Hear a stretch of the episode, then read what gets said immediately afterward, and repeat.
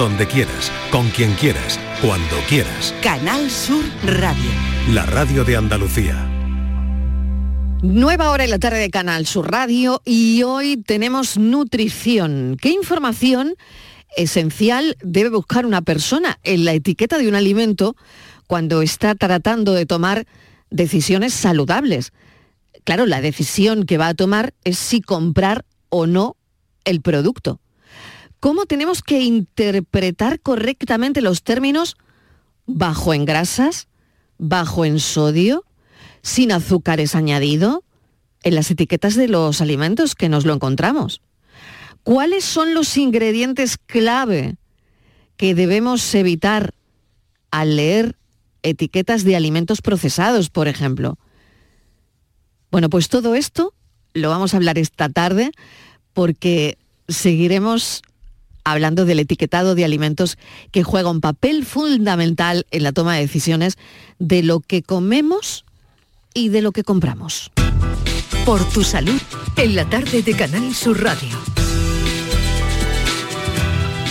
Ya saben los oyentes que los martes nutrición, pero alerta por la presencia de fragmentos de plástico en un lote de barritas de chocolate Milka Oreo de la marca Milka y consumo eh, ha puesto ya una alerta. Patricia Torres, cuéntanos, bienvenida. Hola Marilo, buenas tardes. La Agencia Española de Seguridad Alimentaria y Nutrición, dependiente del Ministerio de Consumo, ha sido informada por la Comunidad Autónoma de Madrid a través del Sistema Coordinado de Intercambio Rápido de Información de la posible presencia de fragmentos de plástico en barritas de chocolate Milka Oreo de la marca Milka en un lote con fecha de caducidad del 1 de agosto de 2024. Concretamente el producto eh, afectado corresponde únicamente a algunas unidades del lote OSK 093442-2. Por lo tanto, el resto del portfolio de productos de Oreo y Milka de Mondelez España no está afectado por esta incidencia. En caso de que algún consumidor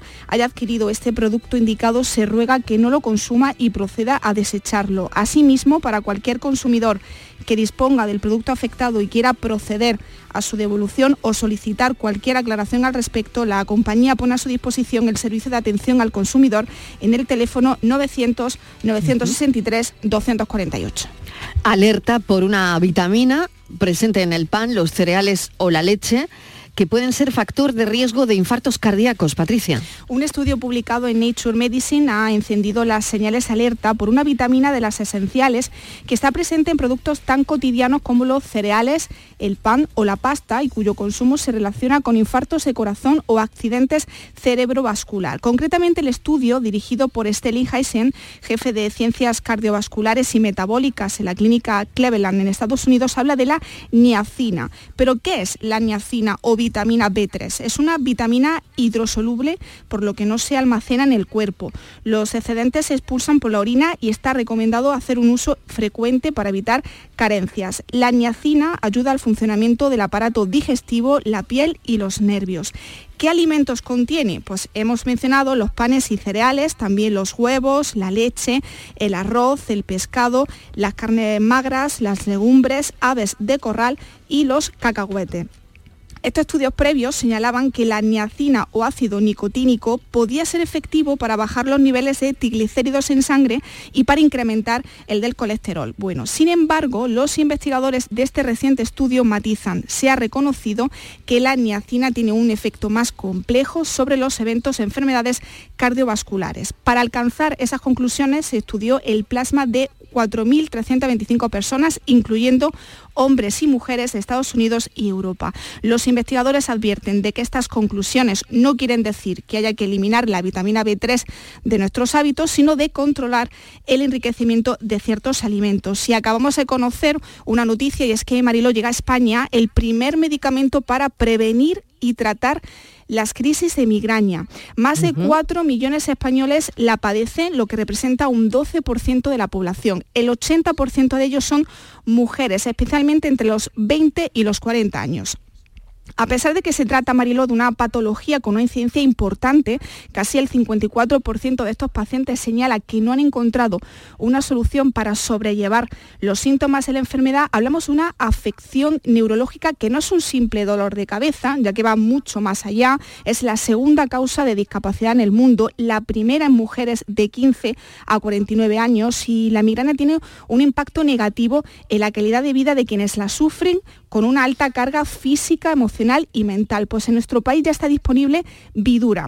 Es el primer tratamiento para prevenir y tratar las crisis de migrañas que proporciona ausencia de dolor y del síntoma más molesto a las dos horas de haber recibido este medicamento. Está comercializado por la farmacéutica Pfizer. El alivio de la sintomatología puede durar hasta 48 horas. Con la llegada a España de este medicamento se pone coto a uno de los datos más preocupantes. Solo entre el 3 y el 13%, el 13% perdón, de los pacientes recibe un tratamiento preventivo, cuando el 40% de los pacientes con migraña con o sin aura eh, y casi todos con migraña crónica se beneficiarían de este tipo de tratamiento, tanto preventivo como para reducir la frecuencia, severidad y duración de las crisis. Evidura está disponible en más de 40 países del mundo, en Europa, Estados Unidos y Reino Unido, y en España desde el pasado mes de enero.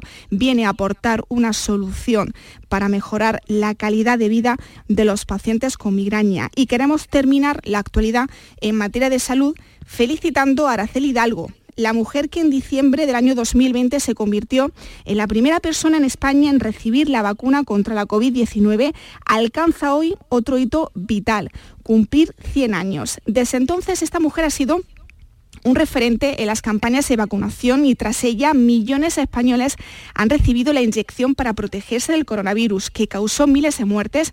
Durante meses confinó a la ciudadanía en sus casas y condicionó la vida durante muchos meses más. Esa fría mañana de diciembre, Araceli recibió la primera dosis de la vacuna, nerviosa por la expectación mediática que generó el acontecimiento, pero muy contenta y confiada en que entre, entre todos se iba a lograr que el virus se fuera, ya que lo que deseaba era poder volver a ver a su familia con normalidad. La vacuna me está muy bien, ganas de ver a mi familia. En ese momento esta mujer que había dedicado la mayor parte de su vida a cuidar de su familia tenía 96 años, un hijo, una hija, cuatro nietos y un bisnieto. Según ha declarado a los compañeros el ideal, se siente como si tuviera 20 años. Su secreto, según Araceli, vivir tranquila, hacer deporte, ir al gimnasio y no parar. Y si se presenta, ir a bailar. Araceli participó en el homenaje de Estado a las víctimas del coronavirus que presidieron los Reyes y vamos a recordar el mensaje que lanzó a los jóvenes. A los jóvenes les digo que, que respeten, que respeten su, la pandemia a los, a los jóvenes. Les mando un mensaje también a todas mis compañeras, a todos mis, los trabajadores de la residencia de la residencia de Rosolmo de Guadalajara. Desde el programa Por tu Salud le deseamos a Araceli un feliz cumpleaños, Marilo. Por supuesto, Patricia Torres, muchísimas gracias. Qué bonito acabar la actualidad con esta noticia. Araceli cumple 100 años y la conocimos, bueno, pues en, en ese momento, ¿no? En la pandemia, cuando teníamos tanto miedo y ella nos trajo pues eso, ¿no? Tanto... Mm. nos quitó un poco el miedo de irnos a vacunar porque ella fue la primera, ¿verdad? bueno, muchísimas gracias, Patricia. Gracias. un abrazo. Estos son nuestros teléfonos 95 1039 105 y 95 1039 16. Saludamos ya a nuestro experto en nutrición, Javier Morayón. Javier, bienvenido. Hola, ¿qué tal, María? Gracias por acompañarnos. Vamos a seguir hablando hoy, si te parece, del mm, etiquetado, de lo que tenemos que conocer, ¿no? de las decisiones que tomamos, ¿no? Que, bueno, eh, hay que seguir hablando de los ingredientes, de la tabla nutricional, de esa ingesta de referencia. Vamos a hacer un resumen, si te parece, de lo que hablamos la semana pasada, por si hay alguien que no escuchó el programa la semana pasada y, está interesado en, saber de qué hablamos. Pues sí, mira, es que se nos quedaron un montón de cositas en el tintero, un montón de cosas que, tenemos que seguir sabiendo para enfrentarnos de una forma consciente y de una forma informada a, bueno, pues a, la cesta de la compra que, no es nada, nada menor y que en gran medida eh, pues bueno, va a ser eh, la que marque nuestra, nuestra salud en, en nuestro día a día. recuerda que estuvimos hablando de la lista de ingredientes, que decíamos una cosa muy, muy básica, muy importante, que esa lista se ordenaba de mayor a menor, con lo cual al mirarla ya tenemos una idea bastante aproximada de qué ingredientes son los que componen realmente ese alimento, porque puede haber una composición de un montón de ingredientes, pero ¿en qué cantidad están? Entonces esta lista ya nos lo ordena. ¿vale? Y la tabla nutricional nos hablaba de porcentajes y composiciones, pero esta tabla nutricional puede ser un poquito más confusa. Y si te parece, te he traído un ejemplo. Mm. ¿Vale? Entonces, si yo, por ejemplo, te voy a poner un alimento mm. y te digo que este alimento tiene un 41% de hidratos de carbono, sí. tiene un 22% de grasa y tiene un 9% de proteínas. Eh, ¿Tú qué dirías? Yo es que lo veo muy cercano a las recomendaciones, a las recomendaciones eh, pues bueno, de cualquier asociación nutricionista, incluso de la OMS, en cuanto a los macros que tenemos que comer, los macronutrientes. Es decir, a ti no te saltaría la alarma, ¿verdad? No, no. Vale. No. Bueno, pues te estoy hablando de un croissant. Además un croissant industrial.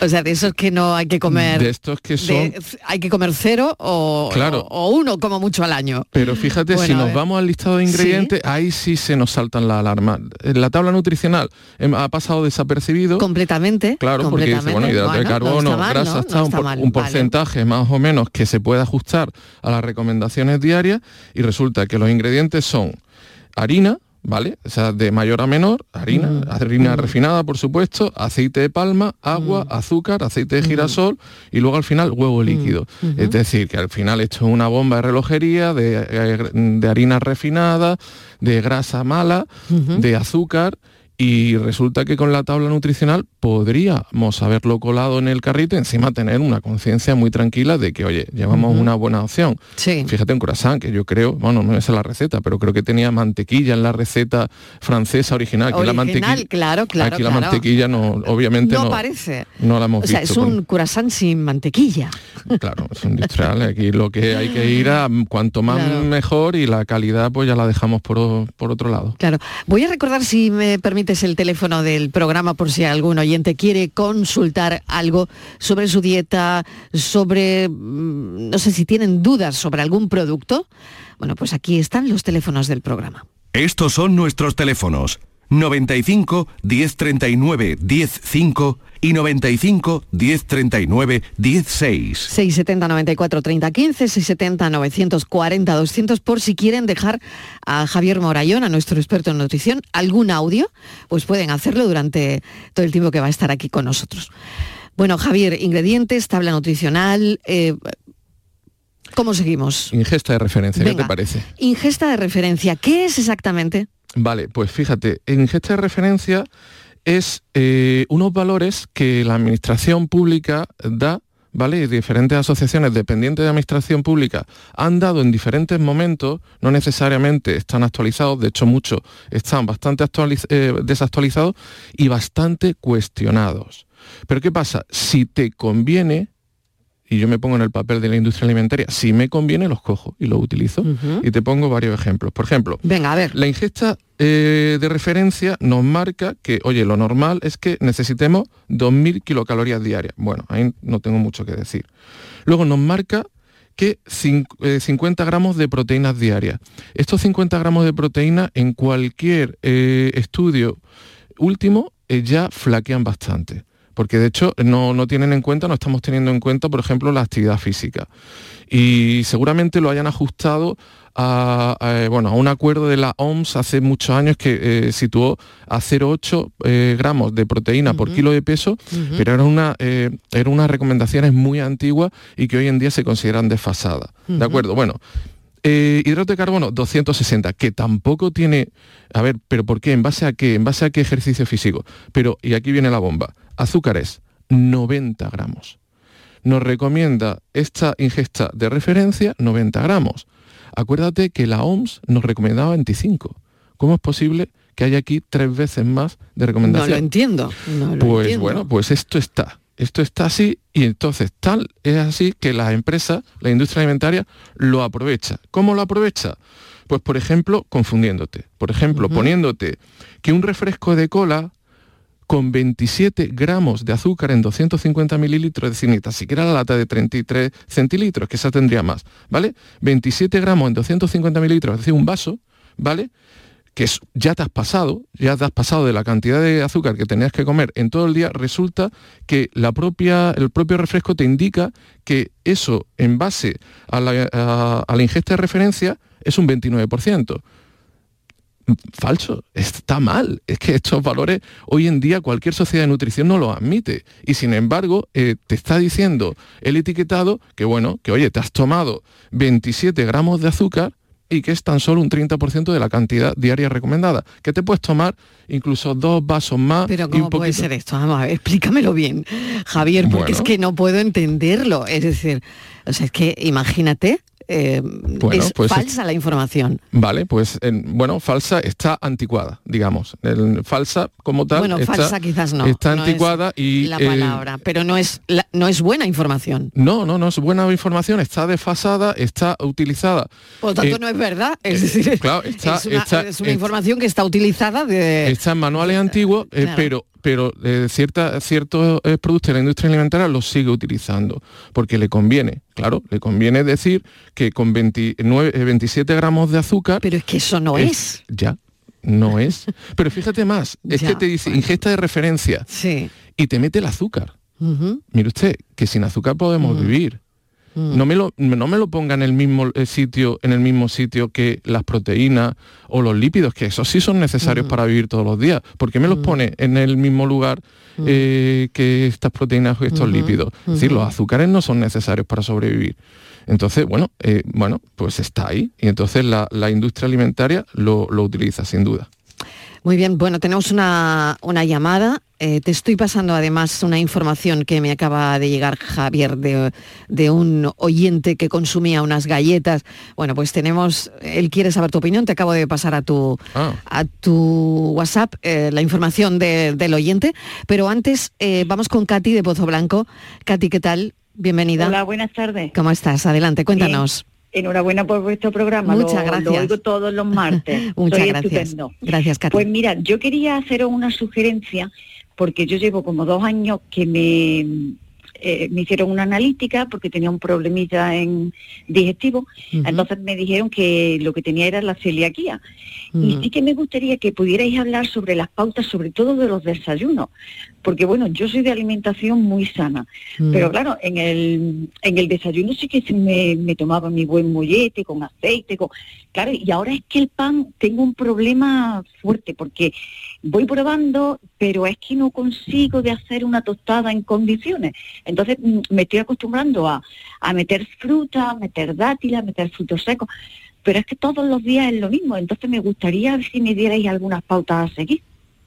Bueno, lo que, lo que sí diría es que, em, eh, a ver, el desayuno lo tenemos como muy monolítico. Tenemos que tener una tostada, unos cereales, eh, si no, eh, un poquito, un lácteo, una fruta si me apura, algo de proteína y, ya está. Y no, y, no, no, y no contemplamos que es simplemente una comida más, una comida en la que podemos utilizar todos los alimentos. No hay nada marcado que nos impida eh, utilizarlo y podemos utilizar, pues por ejemplo, unos huevos revueltos, podemos utilizar legumbres, podemos utilizar, hay un montón de harinas que no tienen el gluten que, que a nuestra oyente pues le, le, juega malas Pero, pasadas. Katy, ¿usted se atreve a los huevos revueltos, las legumbres en el desayuno? No, es que yo pregunto porque, claro. De, que tengo un poquitín de colesterol y ahora, el médico de cabecera me dice que tampoco hay que llevarlo tan a rajatabla, ¿no? Que el huevo tampoco es tan dañino. No, no, no, no, pues, no, no, pues su médico de cabecera está muy actualizado en la última, en el último estudio. Precisamente el huevo no se considera ya hipercolesterolémico como se consideraba hasta ahora.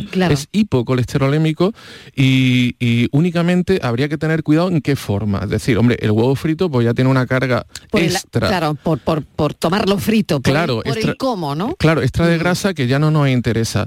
Pero mira, los desayunos, los ingleses en el tema de comida tienen ¿Tú quieres convencer a Katy de qué desayuno, Javier? Bueno, de que abra el abanico simplemente que no, que no cierre, eh, por ejemplo, no ha hablado mucho de la tostada, no, necesito una tostada. Bueno, o, no, o podemos abrirlo a una macedonia de frutas, podemos abrirlo a estos huevos revueltos. Yogur, también. Yogur magnífico, pero tenemos que tener en cuenta... Natural, Perfecto. siempre natural. Ahí está. Pues y no azucarado, no azucarado. No, claro, claro, natural. El natural es natural, el azúcar no, tiene poco de natural en ese caso. entonces, pero por ejemplo, los ingleses que en, temas alimentarios no tienen pocas lecciones que dar, pero sin embargo, alguna cosa hacen bien. Por ejemplo, utilizan legumbre en el desayuno, utilizan, suelen utilizar huevos revueltos sé que las legumbres del desayuno inglés típico no tienen buena pinta, pero lo podemos mejorar, seguro. Eh, cualquier fruta y verdura está justificada. yo solo lo hago cuando voy a un buffet, es increíble, porque luego me alegro, ¿no? Pero Katy, eh, en mi experiencia, cuando voy de vacaciones, no sé si es porque una está más relajada, y va a un buffet, bueno, pues ahí me, cojo pues, un poquito de huevos revueltos, si hay, pues eso es lo que tú dices, legumbres, un poquito de queso fresco con tomate, algo así. Yo desayuno... Exactamente, desayuno eso cuando voy. Y, me encanta, porque luego una está súper bien y no te entra hambre hasta bastante tarde. O sea que puedes estar viendo museos, tal, tal, y tienes como ese... Claro, son muy saciantes. Y, una se pregunta, oye, ¿yo por qué no hago esto todos los días? Que podría hacerlo, ¿no? Claro que no impide... ¿Qué me impide hacerme en mi casa rápidamente unos huevos revueltos? No hay ninguna... claro, nada te lo impide, pero no lo haces. No, hay ningún manual que nos indique que el, desayuno está mm. cerrado, estas opciones que muchas veces son casi monolíticas. En absoluto, lo podemos abrir. Y ahora se me ocurren, por ejemplo, la patata cocida. Es decir, eh, pues, por ejemplo, la ensalada malagueña está con naranja, que está estupenda. ¿Por qué no? ¿Por qué no? De hecho, incluso la patata cocida, cuando la guardamos en la nevera, el almidón se transforma en almidón resistente que es algo muy curioso. tú puedes comerte una patata, porque eso, vamos, en, mi casa no te comes una patata cocida al día siguiente. Pues mira, eh, yo cuando hago arroz, por ejemplo, arroz integral o cuezo patata, intento cocer mucha y mucho arroz y lo guardo en la nevera. ¿Por qué? Porque con el frío, este tipo de productos que son básicamente almidón, forman una cosa que se llama almidón resistente. ¿Eso qué es? Pues un almidón que ya no se absorbe tan bien y un almidón que, tu cuerpo no es capaz de deshacerlo igual de bien. Es decir, como, que, eh, como si tuviera mucha más fibra de la que realmente tiene. Es decir, que nutricionalmente es menos calórico. ¿Vale? Eh, nos llena muchísimo, nos sacia y nos aporta menos calorías por ejemplo. Fíjate. Con el simple hecho de haberlo metido en la nevera. Pues no sé, haber eh, ha ofrecido pues alguna opción de, desayuno, de abrir el abanico, de abrir la mente. Alternando y claro, y son otras opciones. Venga, muchas gracias, y seguir haciendo el programa. Muchas gracias, Katy, un Encantada, beso. Mariló. Encantada. Gracias. Encantada, gracias. buenas tardes. Bueno, qué interesante la verdad la pregunta, los desayunos, ¿no? Es verdad, ¿qué hacemos? Porque es un aburrimiento siempre, que a mí me encanta la tostada y tal, claro. pero es verdad que podemos abrir la cabeza, en la mente y, hay un abanico ¿no? por, por explorar de sabores sanos que también están ahí. Voy a hacer una pausa, Javier, y enseguida vamos con lo de las galletas. ¿eh? Y un audio que tenemos también me acaba de decir Fran. Estos son nuestros teléfonos. 95 1039 105 y 95 1039 16. El Parlamento de Andalucía celebra su jornada de puertas abiertas. Con motivo del Día de Andalucía, la Cámara Autonómica te invita a descubrir su riqueza patrimonial, su historia y el funcionamiento del Poder Legislativo andaluz. Sábado 24 de febrero, de 10 de la mañana a 7 de la tarde. Parlamento de Andalucía, la casa de todos, te espera. Canal Sur Radio. Los Guerrilleros, tapicería y colchonería en Utrera, a precios de fábrica. Cheslong de 3 metros con asientos extraíbles, cabezales reclinables, canapé, dos puff, cojines decorativos de regalo y telas antimanchas a elegir. Antes 899 euros y ahora solo 499 euros. Sí, sí, has escuchado bien, 499 euros. Y por un euro más televisor LED de 32 pulgadas de regalo. Estamos en Utrera, carretera Carmona número 15 en Utrera, Sevilla. Entregas en 48 horas. Empieza el día a tope de energía en Basic Fit, en casa o en el gym a la vuelta de la esquina Apúntate ahora, disfruta de cuatro semanas extra y llévate una mochila. Siéntete bien y haz del fitness tu básico. Ver condiciones en basic-fit.es. Basic Fit. Son buenos momentos, son risas, son carnes a la brasa, es gastronomía, es un lugar donde disfrutar en pareja, en familia o con amigos, es coctelería, es buen ambiente, restaurante Humo, The Clandestine Grill Company, son tantas cosas que es imposible contártelas en un solo día. La noche está llena de sorpresas, de gente brillante, de momentos inigualables, de espacios y ambientes fantásticos. La noche de Canal Sur Radio con Rafa Cremades. De lunes a jueves, pasada la medianoche. Un programa que ya es un gran club, con grandes invitados, música en directo y mucha complicidad. Contigo somos más Canal Sur Radio. Contigo somos más Andalucía. Estos son nuestros teléfonos 95 1039 105 y 95 1039 16.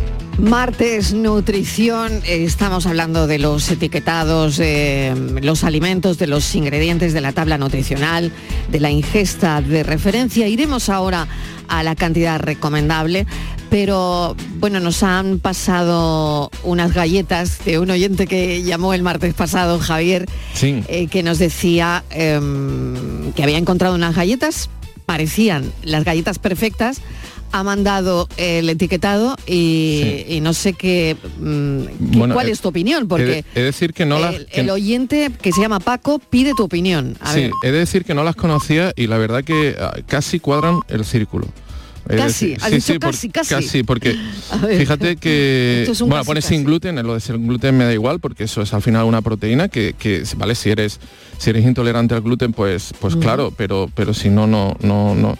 Mm. Lo que sí es cero azúcar añadido y cero edulcorante. Entonces, claro, la pregunta es si están buenas, porque claro, no, no de dónde le viene el claro, el dulzor, no sé qué, a qué saben, pero bueno, eh, eh, en ese sentido me parece son eh, galletas de avena. me parece, me parece genial, me parece genial que hayan conseguido una formulación que no necesite ni azúcares ni eh, edulcorante.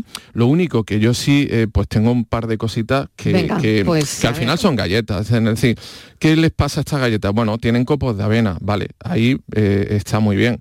Pero luego tienen almidón de maíz. Al final estamos hablando de hidrato de carbono refinados. Al final, y este, lo de aceites vegetales Claro, y tiene harina de arroz que voy también en, en ese sentido. Eh, de nuevo hablamos de almidón de maíz y, y harina de arroz.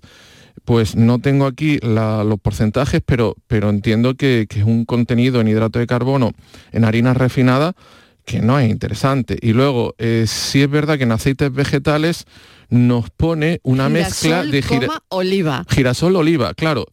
¿Eso por, qué es? ¿por qué no, por qué no nos ponen el, por- el porcentaje, porcentaje. de cada uno? claro Ah, yo sospecho. claro Claro, yo en- entiendo pues que... yo si no lo ponen sé que tiene más de girasol que de oliva Claro, es me que- da me da la impresión porque si no yo si yo vendo unas galletas con aceite de oliva lo voy a vender por todo lo alto en el etiquetado y lo voy, y le voy a poner el, el mayor porcentaje Claro. ahora si no lo pongo Claro. Es que qué porcentaje Claro. tiene esto. Es que esto me recuerda un poco a, lo- a las sopas estas de... sopistán no a las sopas de marisco Sí, esta la- de, de- la langosta, sopa de langosta. Y luego Ah, mira claro. y tenía 0,4 de extracto de langosta. Sí, o el sopistán de espárragos, que a mí yo lo he tomado Claro. cuando era estudiante, Sí. y de espárragos tiene nada. Claro, es que claro, tú dices, bueno, em, claro, a ver, eh, pues, pero es, pero no, no, felicito al oyente porque, porque para ser una galleta, Está pues, bien. pues es de las que es de las que me permitiría saludar por la calle. No, no me, no me avergonzaría, ¿no? Ah, Vale, vale. Porque Bueno, lo- pues lo- entonces, una galleta lo hace bien. Paco, pues que están muy bien. Está muy bien, excepto lo Está que muy bien para ser, para ser una galleta. Vale. para está ser muy una- bien para ser una galleta. Claro, claro, no, no. el experto en nutrición. Efectivamente, es decir, hay alimentos que son muchas mejores opciones. Es Vale, decir, pero bueno, para ser una galleta, siendo una galleta, no está mal. no está mal. está mal. No está mal. Bueno, pues vamos a seguir. Javier, ah, un mensaje de audio, venga, vamos a escucharlo. Venga. Buenas tardes, Mariló.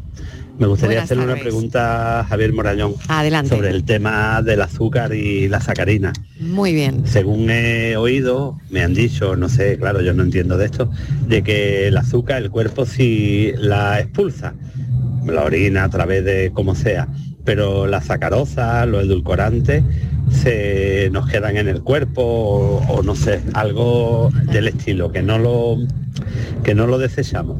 Venga, buenas tardes. Pues vamos a aclararlo porque se nos ha hecho un poquito de bola. Sí, con, eh, no, de hecho, si, si aparece glucosa, no, la glucosa no la quedamos. Pensemos que el, que el cuerpo, el cuerpo le encanta la glucosa. No hemos conocido el azúcar libre hasta, hasta hace 300 años.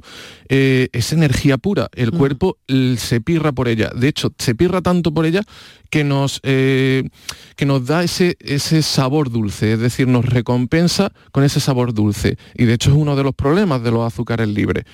Eh, se lo queda tanto que, provoca un montón de problemas. Los picos eh, glucímicos de, en, sangre, que tiene que actuar el páncreas, tiene que montar allí eh, pues una fiesta gorda con la insulina. Mm. Eh, en fin, eso no lo queda. Y luego, los edulcorantes, los edulcorantes ya tendríamos que hablar de cada uno. De hecho, los edulcorantes pueden transitar por nuestro tubo digestivo mm. casi sin que pase nada. Y esto, que puede ser bueno, no lo es tanto, porque llegan a nuestra microbiota, eh, que es esta microflora que tenemos en el intestino grueso, y ya casi intacto y parece que no hacen nada bueno allí. O sea, y, allí hacen la fiesta, como tú dices, claro, pero, pero, mal. Entonces, tenemos, tenemos azúcar que puede ser susto, edulcorantes que puede ser miedo. ¿Qué elijo? ¿Susto o miedo? Exacto. Pues... Susto o muerte. Sí, sí. Eh, Susto o muerte. yo, es que es un tema muy, muy, muy extenso que tiene muchos matices y creo, creo que deberemos de, dedicar un programa a, este tema. Azúcar y edulcorante. Perfecto. O sea, y tiene para un programa. Pero bueno, y para dos. Susto o muerte, ¿no? Sí, sí, sí. Bueno, pues hablaremos de, esto también otro día. Pero eh, decirle al oyente pues que, no, que era un lío, ¿no? Que, lo que nos ha comentado Javier no... Sí, no, no, no, estaba, estaba un poquito confundido. Es decir, el, azúcar sí, se, sí lo absorbe totalmente el, cuerpo. De hecho, tarda muy poquito, dependiendo de la complejidad del azúcar. Si el azúcar es simple, es decir, el azúcar le echamos al café, eso entra en sangre casi automáticamente. Si ese azúcar está en compuestos más complejos, eh, almidones, con su fibra, con... entonces es mucho más interesante porque entra mucho más eh, despacito y nuestro cuerpo sí está preparado para absorberlo. ¿De acuerdo?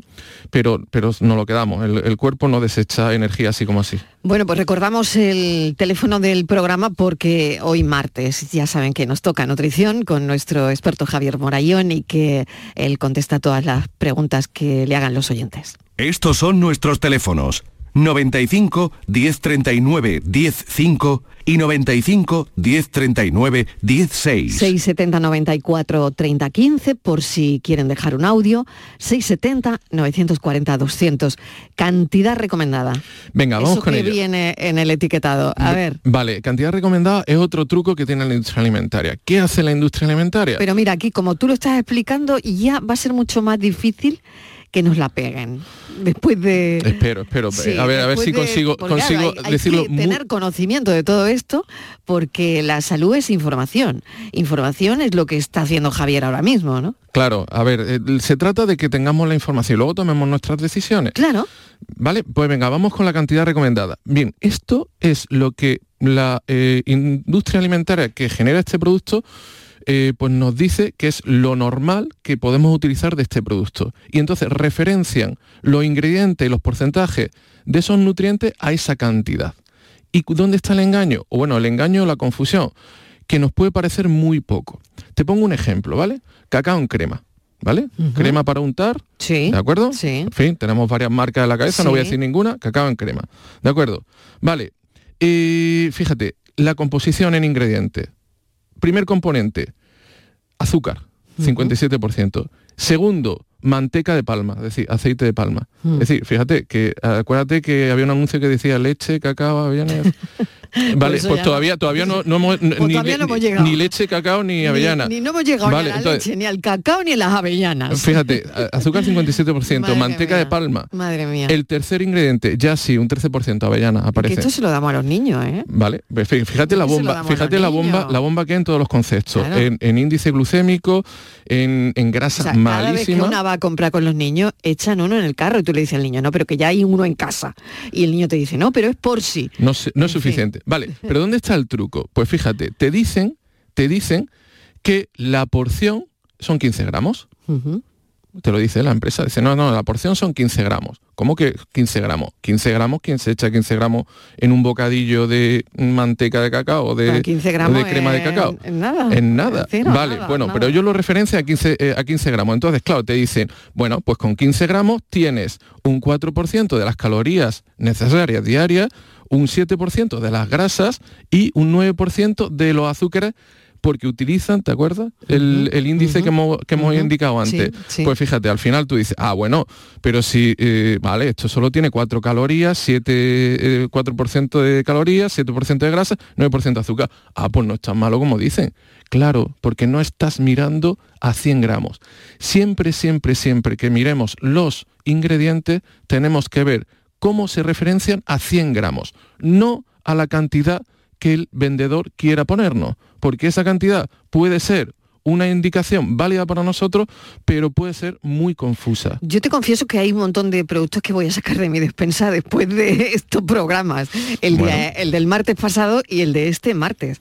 En serio, me he puesto a mirar alguno, solamente alguno, porque no solía mirar el etiquetado. Y me he puesto a mirar alguno y ya voy a sacar dos o tres de la despensa, pero que llevo comprando hace años. ¿eh? Bueno, es que y al final... voy a sacar. Al final es que los productos, los ingredientes tienen, tampoco pensemos que la industria alimentar no es que quiere, quiere hacer fastidiarnos, no.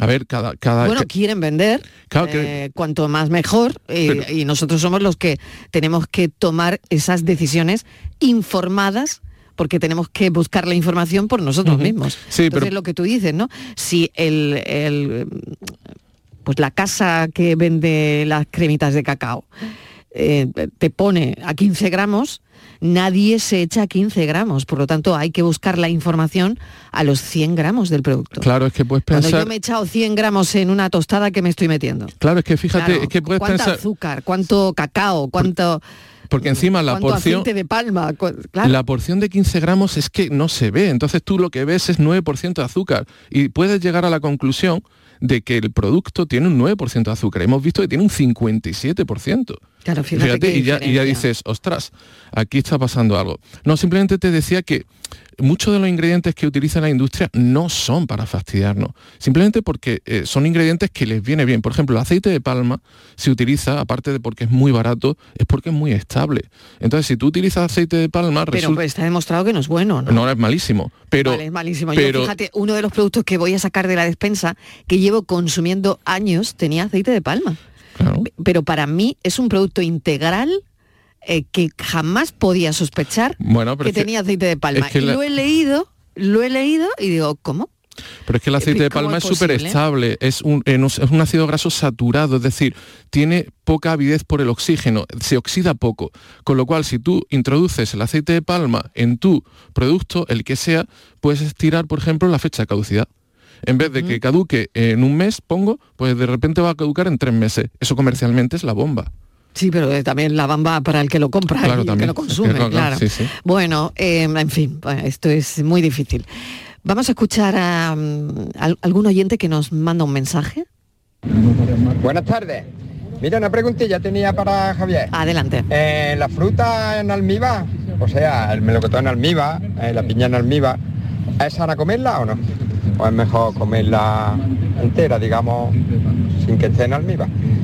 Venga, gracias y un saludo. Un saludo, muchas gracias. Yo, la cara que ha puesto ha sido rara. eh, ha puesto una cara rara mientras estaba escuchando el mensaje. Pero ¿por qué estropeamos así que, un- así que yo ya diría que no es buena. No, no es nada buena. Con es la una, cara que ha puesto es una Javier. opción, es una opción pésima. Es decir, ¿pero ¿por qué estropeamos una? Porque está riquísima. Hombre, claro. Ese melocotón en almíbar, esa piñita en almíbar. Ay, qué buena Yo está, sé, a mí me parece excesivo, sí. Ay, pues a mí me parece riquísimo. Yo que soy muy chuchera y me gustan mucho los dulces. Ya, me parece un Me excesivo. encanta, me Aparte, encanta. fíjate, tomar las cosas con, Con un flan, Ay, Claro, te, parece, te parecía huevo. poco el... un flan de huevo. me parece y, poco el flan. y nata montada, ¿no? y, un, y un tocino de cielo al lado. Ya está. ¿no? Hombre, ya tanto no, ya está exagerando. Pero es verdad que el melocotón en almíbar con el flan de huevo a mí me encanta. Claro. O sea, que no podemos decir que eso está malo. No, no, no, Que no sea la, la opción. Claro, no, no, pero es si lo yo, que tenemos que pero contar si yo lo reconozco, la semana pasada está muy rico. yo reconocí que ya las patatas fritas están buenísimas. Claro. Y claro, y, y yo que recomendaba la semana pasada, digo, bueno, vete no. al pasillo las patatas fritas, coge tu bolsa de patatas fritas y sal corriendo. Y sal de ese- de corriendo, ese y sal pasillo. corriendo del pasillo. No, no, no te quedes en Sal ese pasillo. corriendo del lineal. Claro, no te quedes en ese pasillo porque al final no va a, No te va vas a llevar pasar otra cosa bueno, y no va a ser nada recomendable. Bueno, vamos a lo que ha dicho el oyente, el almíbar. Bueno, pues al final Fruta estamos dando un chupinazo de azúcar extra que no tiene O sea sentido. que mejor no comer la fruta ni en almíbar. No, o sea, es decir, tú recomiendas que para comer fruta en almíbar Mejor no estamos quietos. Sí, efectivamente. mejor mejor Sí, nos quedamos quietos. Claro, porque depende de la concentración de Sí. almíbar, pues un melocotón en almíbar, no tengo ahora los datos, pero tiene que ser una barbaridad de- en porcentaje de azúcar. de azúcar. Esto, pues al final, pues te Pues nada, desencadena todo el- lo, lo malo demás. que conocemos. Vale, el melocotón entonces sin almíbar, la piña sin almíbar Sin almíbar. y ya está. Al no, natural. al natural, Al al natural. natural como la vida misma. Buenas tardes. Quiero comentar que tengo un familiar en una residencia y se toman a mitad de la mañana, creo que es, y a mitad de la tarde una Coca-Cola. Yo he dicho que lo tomen 00 porque él tiene azúcar. Y parece ser que el que lleva, el señor que distribuye las Coca-Cola no lleva 00. Y entonces no sé si por la mañana toma un zumo y por la tarde la Coca-Cola o cómo es la cosa. Y claro, a mí eso me preocupa bastante. A ver qué me dice, por favor, el nutricionista. Muchas gracias. Muy bien, pues le pasamos esa información que acaba de oír Pues Javier. Me parece, Adelante. me parece que tienen que cambiarlo rápidamente, es decir, qué desastre este, cómo va a ser una merienda, una lata de refresco que tiene aproximadamente, pero imagino que le darán la lata, 33 centilitros, estamos hablando de más de 30 gramos de azúcar. 30 gramos de azúcar. eh, es que no tiene sentido. El máximo que re- re- recomienda la Organización Mundial de la Salud es 25. Pero encima es que si, que si tomamos, es el máximo, que si no tomamos azúcar, que perfecto. Pero es que el zumo también que dan por las mañanas también es una opción que no es aconsejable. La fruta hay que tomarla entera, con su, con Bueno, su son pulpa. personas mayores, igual eh, Claro. tienen más problemas en la Sí, ingesta, pero- en comer la fruta a bocados, ¿no? Claro, pero hay opciones. Hay opciones eh, de- antes de irnos, a, de irnos al zumo, ¿vale? Eh, eh, incluso podemos bueno, en batir... este caso era una Coca-Cola, ¿no? Claro, la, la de Coca-Cola no tiene, no tiene excusa de ninguna de las formas, pero incluso la opción que nos dice el oyente de, de cero eh, azúcar, sí. al final estamos, le estamos proporcionando edulcorantes, edulcorantes que, que sabemos que están bajo sospecha en diferentes aspectos, no en los aspectos históricos, estos de los años 80 que nos asustaban con el tema del cáncer y todo, no, son de las sustancias más controladas, pero es verdad que son sustancias que siguen investigándose porque eh, tenemos indicios de que ese sabor dulce, que al final no se, eh, no se traduce en una carga calórica, eso no le viene de- del todo bien al cuerpo. Y lo que hemos comentado antes, el tema de la microbiota intestinal, que al final está, eh, nos afecta en un montón de cosas. Parece ser que es un desastre para esta microbiota. Con lo cual, ¿qué necesidad de unas personas mayores darle esa opción para merendar? A no ser que sea porque, no sé, una piensa quizás como les gusta, son mayores, si es pues como premio, no lo sé. En fin, no sé, se me ocurren Pero es que a mí se me ocurre... cosas que no tienen nada que ver con la dieta y nada que ver con lo nutricional, ¿no? Pero es verdad que la Pero eso- pregunta, eh, la pregunta es muy concreta de esta oyente. Claro, pero eso ¿Esto puntualmente- es bueno o no? Y la respuesta es que no. Claro, eso puntualmente... Es, un desastre. Claro, eso puntualmente podría valer, pero la oyente no, habla todas las de tardes, todas las ¿no? tardes. Esto no tiene sentido de ningún punto de vista. Entonces, eh, eso hay que cambiarlo y eso y eso y además que es que no cuesta nada. No no, no, no entiendo. eh, hay opciones mucho más baratas que este que este refresco que, que a personas mayores les van a venir muchísimo mejor. Pues es la respuesta de nuestro nutricionista, nuestro experto en nutrición. Vamos con otro mensaje. Familia, buenas tardes. Buenas tardes. Mira, os quisiera hacer una pregunta. ¿Qué tal es la miel para los adultos y para los niños? No abusando mucho de ella. ¿Es bueno o es malo? Venga, muchas gracias. Buenas tardes. Bueno, vamos con la miel. eh, Este es un tema recurrente. es un tema que tiene mucho debate, además por los productores que tenemos en Andalucía que fabrican miel. Yo sé que hay muchos puntos eh, aquí, además en la labor ecológica que se la labor hace. ecológica, en fin, es que es un producto bueno, A ver, pero un- luego eh, esto es como todo. Vamos a llevarlo al campo de Javier Morayón, a la nutrición. Claro, a ver, al final la miel, el problema es que tiene una carga de azúcar enorme, ¿vale? De glucosa y fructosa. Entonces, al final, estamos hablando por encima del 70, 75, 80%, depende del tipo de miel. Y eso es una cantidad de azúcar muy grande. ¿De acuerdo? Entonces, si de forma puntual eh, pues edulcoramos con un poquito de miel, no hay nada que decir. Pero no de forma habitual. Y que conste que, la miel es verdad, que tiene sales minerales, que tiene vitamina, pero claro, es que tiene casi un 80% de azúcares. Esto, esto no lo podemos esconder de ninguna de las maneras. Y que conste que la labor eh, de, de esas abejas mielíferas eh, polinizando el campo, pues es que no va la vida en ello. Pero es verdad que, que es un alimento del que desde luego no podemos abusar. Buenas tardes. Eh, mi pregunta es, yo todo lo endulzo con miel, el café, eh, la tostada, mucha miel, eh, la miel es aconsejable, no es aconsejable, quizás lo habráis comentado otro día, pero no, Gracias. Bueno, pues es creo la misma respuesta también para este oyente. Sí, misma respuesta. Sí, simplemente volver a muchas veces las recomendaciones que damos. Volvamos a bajar nuestro índice de, tolerancia. Muchas veces es que estamos tan acostumbrados a que todo esté tan dulce que no, no, nos resignamos. No, es cuestión de costumbre. Volvamos a, no endulzar los alimentos y que sepan los alimentos como son, que va a ser lo más natural y lo más recomendable. Siguiente mensaje. Buenas tardes, enhorabuena por el programa, lo primero. Muchas gracias. Bueno, yo soy enfermera de atención primaria y la verdad es que todo lo que estáis hablando me parece muy interesante. Eh, yo a mis pacientes, que tengo muchos pacientes diabéticos, hipertensos, sobre todo, eh, a los que veo en consulta de enfermería, pues siempre les digo lo mismo, que tenemos que tener una mentalidad de, comprar como, como se hacía antes, ¿no? Mm, pensando en el mercado antes no existían los supermercados como tal y se iba al pasillo de la fruta, de la verdura, de las legumbres, eh, del pescado, de la carne, eh, de los lácteos y de los huevos y poco más. Eh, bueno, y el arroz, las pastas, pero tampoco era algo que tampoco se, comía antes con tanta frecuencia. Y, y, luego que hay pasillos por lo que evidentemente no hay que pasar, ni el de los refrescos, ni el de las galletas, ni el de los precocinados, y que si quieren ahorrar un poquito en el carro de la compra, también pueden comprar producto congelado, por supuesto siempre mirando, mirando la etiqueta. Pero bueno, se trata muchas veces de personas mayores eh, con dificultades eh, de visión de esa letra tan pequeña mm. y, bueno, recomendarles que hagan una vuelta a la compra como si estuvieran en un mercado, más que como en un supermercado, que donde hay tantísimos productos envasado creo que, les puede funcionar. Así que ahí quedó, dejo esa, ese consejo, esa recomendación por mi parte. Bueno, un saludo, feliz tarde. Feliz tarde, muchísimas gracias por la recomendación. Es una enfermera de atención primaria. No, genial. Me encanta este mensaje.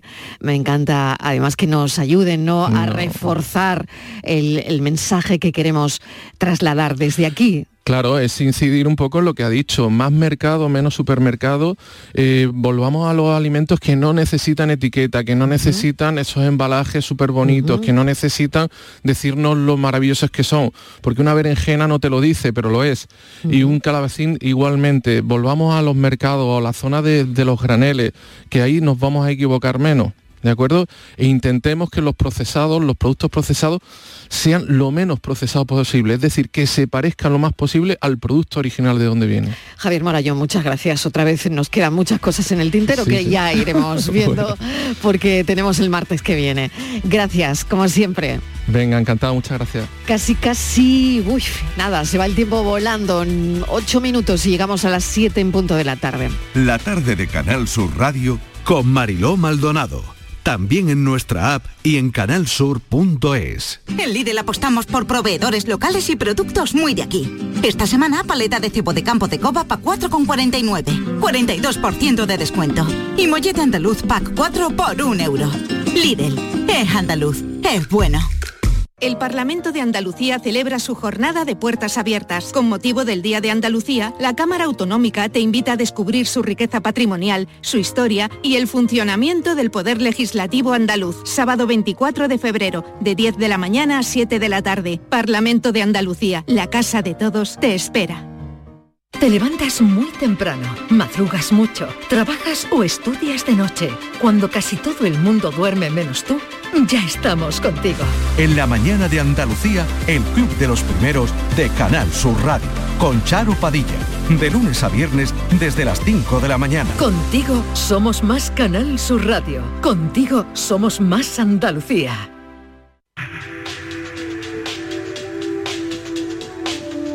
Importantes los ejercicios de fuerza para nuestro organismo? Es lo que vamos a preguntar hoy, la pregunta de la tarde, y la va a contestar Alex Grusar Trujillo, que es fisioterapeuta con un máster en entrenamiento personal terapéutico y además acaba de sacar un libro que se llama Más movimiento, menos sufrimiento. Alex, bienvenido, gracias por acompañarnos. Muchas gracias a vosotros. Bueno, pues cuéntanos cuál es la respuesta. ¿Son importantes los ejercicios de fuerza? Uy, importantísimos. Si me dieran a escoger solo unos ejercicios o un deporte a hacer, sería este, ejercicios de fuerza. Bueno, ¿qué son exactamente? Son ejercicios que eh, levantas un peso. O sea, básicamente es esto, así de simple. Es decir, también se pueden hacer con el propio peso corporal, como pueden ser flexiones, sentadillas, eh, peso muerto, ese tipo de ejercicios. Levantar un peso, es decir, vamos a ver, yo me puedo levantar de la silla y sentarme 10 veces y eso es un ejercicio de fuerza. Exacto, es un ejercicio de fuerza, pero realmente para conseguir el máximo beneficio de estos ejercicios, lo que tenemos es hacer una sobrecarga progresiva, que se llama, que es pues al final el cuerpo se adapta a todo, ¿no? Es decir, si siempre hacemos esta sentadilla con el mismo peso, que es nuestro peso, al final el cuerpo lo, lo, integra como algo normal y no se esforzará. Entonces tenemos que añadir peso cuando eso pasa. Bueno, los pacientes que tienen eh, dolor crónico, como fisioterapeuta que seguro que has visto y atendido a muchísimos, ¿mejoran con los ejercicios de fuerza? Sí, por supuesto, pero es algo multifactorial, digamos, el dolor crónico. Pueden haber muchas otras variables, es algo complejo, eh, aunque generalmente con el ejercicio es algo que ya nos ayuda muchísimo. Hacerlo progresivo, acompañando, explicando bien al paciente lo que se tiene que hacer, las sensaciones que va a notar, etcétera, etcétera. Pero sí, ayudan. Em, más movimiento, menos sufrimiento, eh, incluye técnicas y ejercicios para prevenir lesiones, para prevenir dolores musculares, para mejorar la postura, para aumentar la flexibilidad, para, bueno, disfrutar eh, pues de, la vida, ¿no? Te, va a enseñar, la verdad, este, este libro cómo recuperar eh, la fuerza y la movilidad. Una vez que la hemos perdido, ¿es difícil recuperarla, Alex? Bueno, mm, es difícil, eh, pero no tanto. O sea, al final... No imposible, no imposible. No, ¿qué va? ¿Qué va? ¿Qué va? Yo en los programas, pues normalmente cuando empiezan conmigo a nivel de ejercicio, son personas que o no han hecho nunca ejercicio o llevan muchísimos años sin hacer y por lo tanto pues tienen menos movilidad, ¿no? Y rápidamente en un mes, dos meses, tres meses ya notan mejoría en cuanto a la movilidad. Bueno, aparte de muchas otras cosas, ¿eh? Pero en la movilidad ya se nota. Sí, sí, entrenando fuerza. Ya solamente con entrenar fuerza. Esto nos alivia, ¿no? Y, y ya por último, mejorar la postura es mejorar también la calidad de vida. Pero ¿cómo? A ver, ¿cómo lo hacemos esto? buena, buena pregunta, buena pregunta. bueno, a ver, es que lo de, la, lo de la postura es algo que no hay una postura correcta para todo el mundo. Es decir, lo que siempre digo es que la mejor postura es la que menos dura. Tú puedes estar ocho horas de pie y tampoco va a ser una buena postura. O ocho horas sentado, pues tampoco lo va a ser. La idea es que la vayas combinando, que estés en movimiento que pues si trabajas en la oficina ocho horas sentado, pues intentar eh, actividades que puedes hacer con el móvil o llamadas que tengas, pues hacerlas de pie, andando. o, irte al lavabo pues cada hora o a buscar un vaso de agua, moverte un poco, ir, ir rompiendo esta postura. Eso es lo mejor. Bueno, pues nos quedamos con, con eso y los ejercicios de fuerza, para terminar, los puede hacer cualquier persona a cualquier edad. Sí, sí, debería hacerlos cualquier persona a cualquier edad. Eso sí, pues depende si hay una patología, una lesión eh, o alguna dolencia de base. Entonces allí es donde entra seguir un programa más específico como los que enseño en el libro. Que en el libro pues hay desde cervical hasta el pie. O sea, programas de cervical, de lumbar, de hernia de disco, de trocanteritis, de cadera, de fascitis plantar, Y allí se sigue un proceso donde empiezas con una fase 1, que son ejercicios más pues, de automasaje, de estiramiento, para aliviar un poco los síntomas. Y ya después vamos a los ejercicios más de fuerza para que ya realmente solucionar esta lesión. ¿no? Y esto ahí pues para todas las, las edades, sin duda alguna. Alex Gusar, muchísimas gracias por haber contestado nuestra pregunta. ¿Son importantes los ejercicios de fuerza? La respuesta es sí. Y hay más en el libro Más Movimiento, Menos Sufrimiento. Muchísimas gracias, un saludo. Muchas gracias a vosotros. 300.000 seguidores en las redes sociales tiene Alex Gusar con sus vídeos como fisioterapeuta.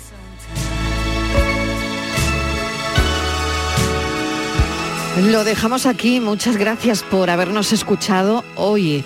Y si les gusta el programa, recordarles que mañana a las 4 de la tarde volvemos a contarles la vida. Se quedan ahora con el mirador y con toda la información que nos trae Natalia Barnés. Gracias. Van a ser las 7 de la tarde, van a dar las 7. Adiós.